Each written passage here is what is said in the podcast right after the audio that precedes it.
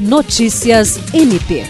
O Ministério Público do Estado do Acre, por intermédio do Centro de Apoio Operacional de Defesa dos Direitos Humanos e Cidadania, participou na sala de reuniões dos conselhos estaduais da Assembleia de Eleição da nova composição de entidades da sociedade civil para o biênio 2022-2024, da Comissão de Transição do Conselho Estadual de Segurança Alimentar e Nutricional, o Conceia Acre. De acordo com a Organização das Nações Unidas para a Agricultura e a Alimentação, a segurança alimentar ocorre quando todas as pessoas têm acesso físico, social e econômico permanente a alimentos seguros, nutritivos e em quantidade suficiente para satisfazer as suas necessidades nutricionais e preferências alimentares. William Crespo, para a Agência de Notícias do Ministério Público do Estado do Acre.